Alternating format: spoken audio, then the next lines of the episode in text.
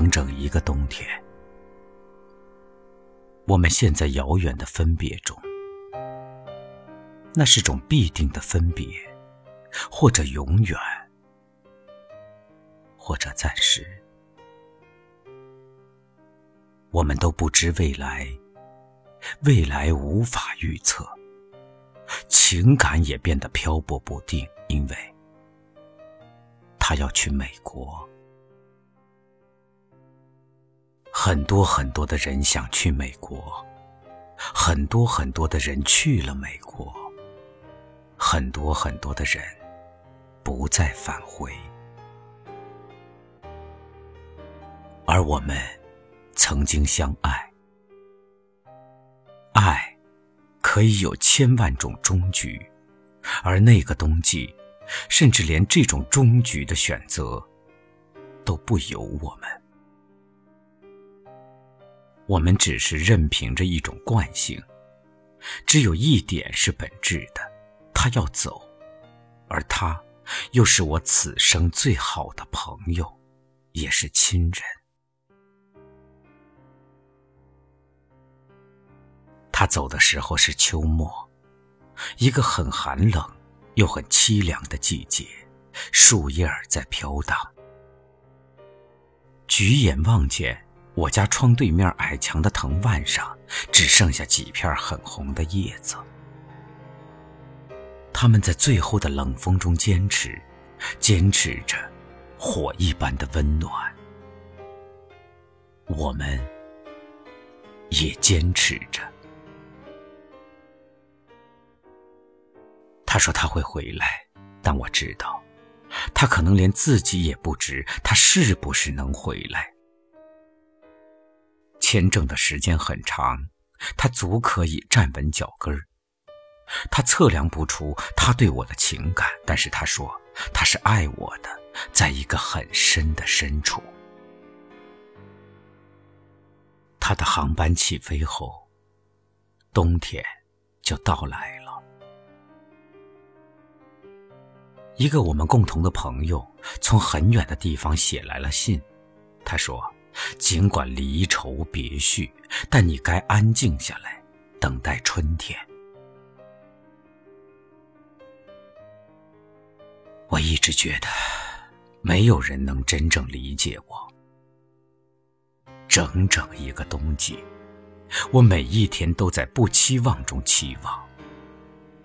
我期望的很苦，几乎每分每秒都在被那痛苦和焦虑所缠绕。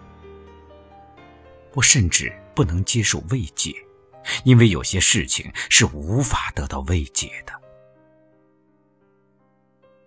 我等他的电话，等他的信，我几乎不敢出门，生怕就在那个时候他会把电话打来。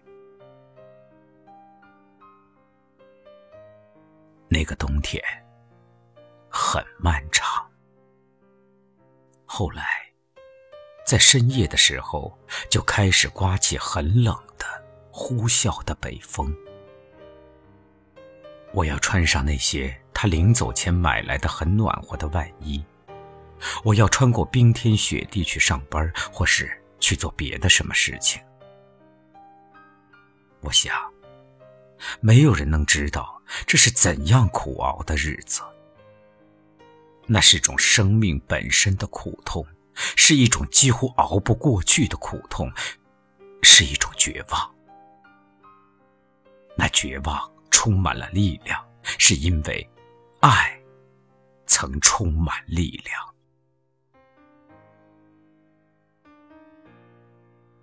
这样，在睡不着的夜晚，我躺在床上听窗外的风的吼叫。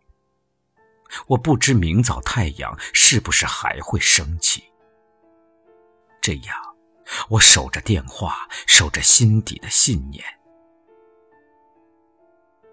最长的一次，我整整有十二天没有接到他的电话，也没有收到他的信。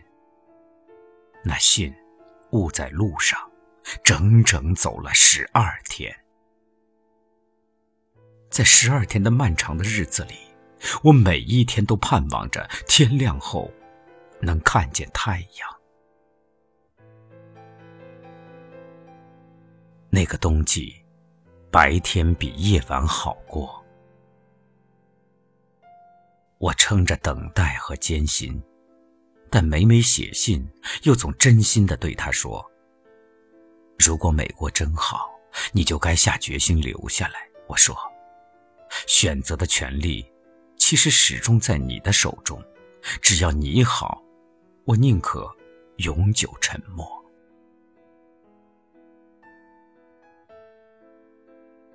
我不知，我对他说的这些话。是不是违心的话？也许不是，但我的心里确实充满矛盾。真心的爱，真心的希望他回来，也真心的愿意他能好。那种真正的好，我已不堪这分别的苦，我已苦到熬不过去。尽管时间一天一流逝，但爱和痛苦却不曾减去。于是我告诉他，我很孤单。天下了大雪，街上是冻住的冰板，久久的不化。风很冷，而夜又很长。冬季，像以决意遥遥无期，而爱是生命里的东西。我记得我把泰戈尔的《旅欧书简》抄给他，我告诉他，泰戈尔的心意正在解脱和过滤着我。泰戈尔说。他在欧美感受最深的是一种扩大的眼界和财富所带来的围墙。泰戈尔说：“当轮船抵达马赛时，他已经在屈指计算着归期。”他说：“他想家了，家乡的他的那个角落是充满阳光的。”他还说。人老了就会发现，简单朴实的生活才是真正的生活。他说，他渴望生活在和平宁静的深处。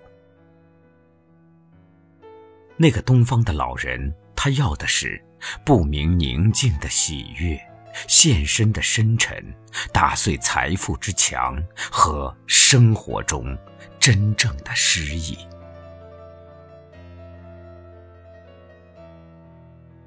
还是冬季，他总是打来电话，总是写来信，总是感应着我的呼唤。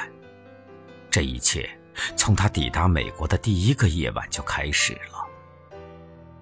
而在这一切中，我才慢慢的得知我有多么的幸运，没有人能如我一般，差不多每天都能接到他的电话，那么遥远。但我能触摸到他的声音，能证明着那生命中的爱情。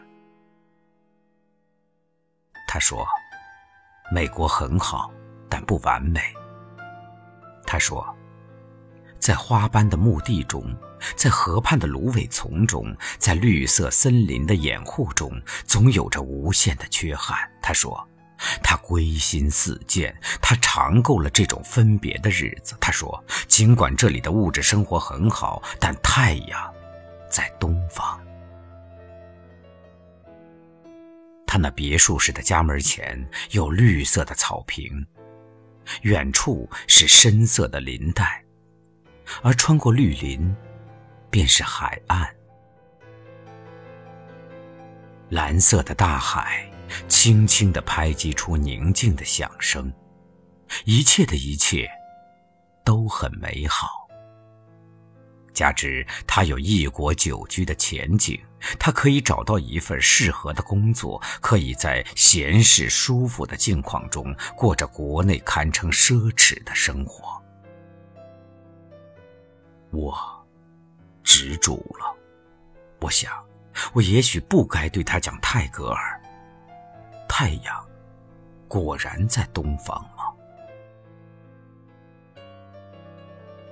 窗外是深褐色、僵硬的枯枝，在冷风中摇曳。连那几片最后的红叶也早已荡然无存。不知道往事该不该忘却？我想丢下纠缠，丢下那刻骨铭心，丢下它。我想从无望中找回自己的世界，找到那种真正的深处的不和。而做到这一切，又何曾轻易？他写信来说：“昨天在少见的太阳里，他骑着自行车走出两华里，去了一片山坡脚下的大湖。湖面上静止了半湖水鸟，像也是沉浸在少见的金色阳光里。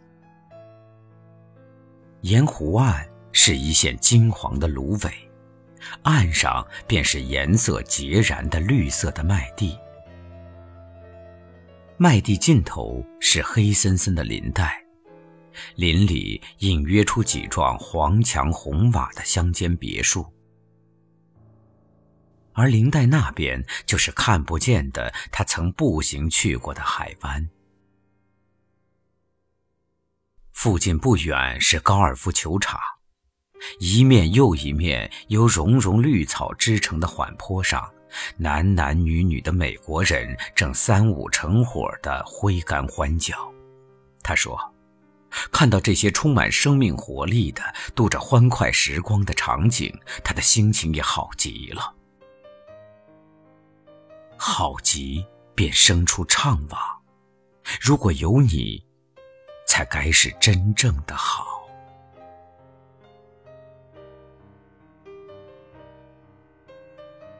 九零年冬，有一百天的时间是最冷不说是为了什么，但他去订了机票。他说分别一是他真正懂得了什么是爱，所以什么也不要说，不要说承诺，也不要说信念。在拿到机票的那一天，他打来电话，说他已握住了未来，心里感觉到了一种踏实。他还说，以后就照你说的，咱们再也不远离。而依然是九零年冬，在放下电话的那个瞬间，我甚至不敢相信他真的要回来。是的，几乎没有人会回来。是的。唯有他，唯有他，才可能做出如此庄重的选择。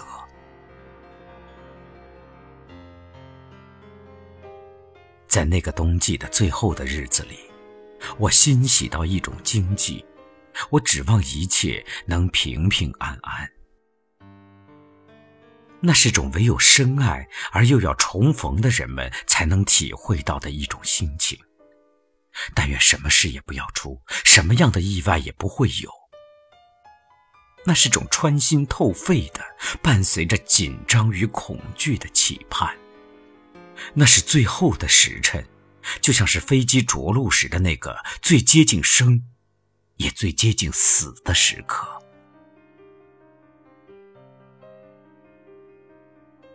我这样等待着。我在很深的夜晚，静听着远方传来的教兵的咚咚的响声。冰霜开始融化，土地变得潮湿。漫长的冬季就像是一场遥远的梦。他说：“他不再写信了。”他问我。北方的天气是不是还很冷？他说：“一切都不会改变，他依然是他，他自己知道该怎么做。”他说着唯有分别才可能说的那些话。他说：“分别是一切得到了检验。”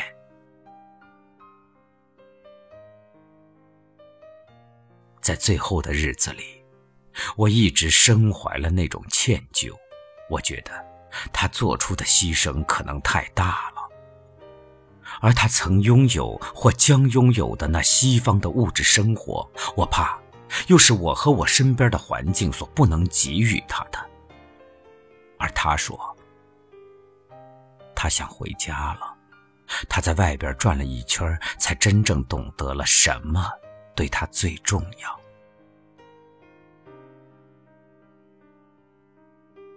整整一个冬季，唯有他。最后的一次电话，是他从机场打来的。他说：“飞机就要起飞了。”他说：“你一定要安心的等着我。”然后，是漫坡的绿草，而九零年冬的记忆永在。他们说过去过去。不会再来。说岁月一天天不断的更改，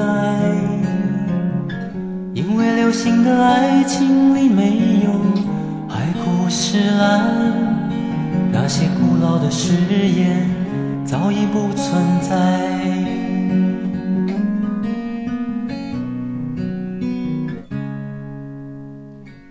他们说春天的花会谢了又开，游戏的规则里没有伤心无奈，新潮的诗句不需要缠绵的爱，为了什么，亲爱的，我不明白，明天会是怎么样的一个？未来，他们像是孩满心期待，但是人类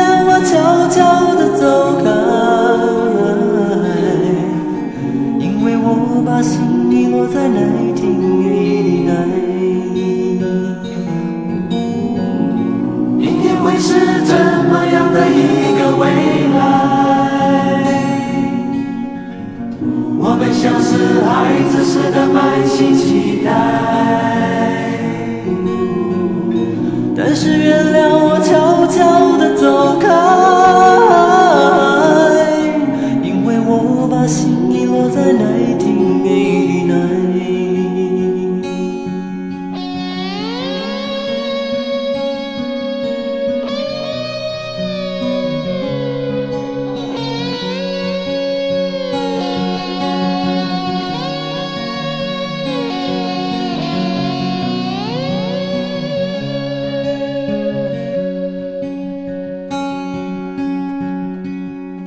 们说春天的花会谢了又开，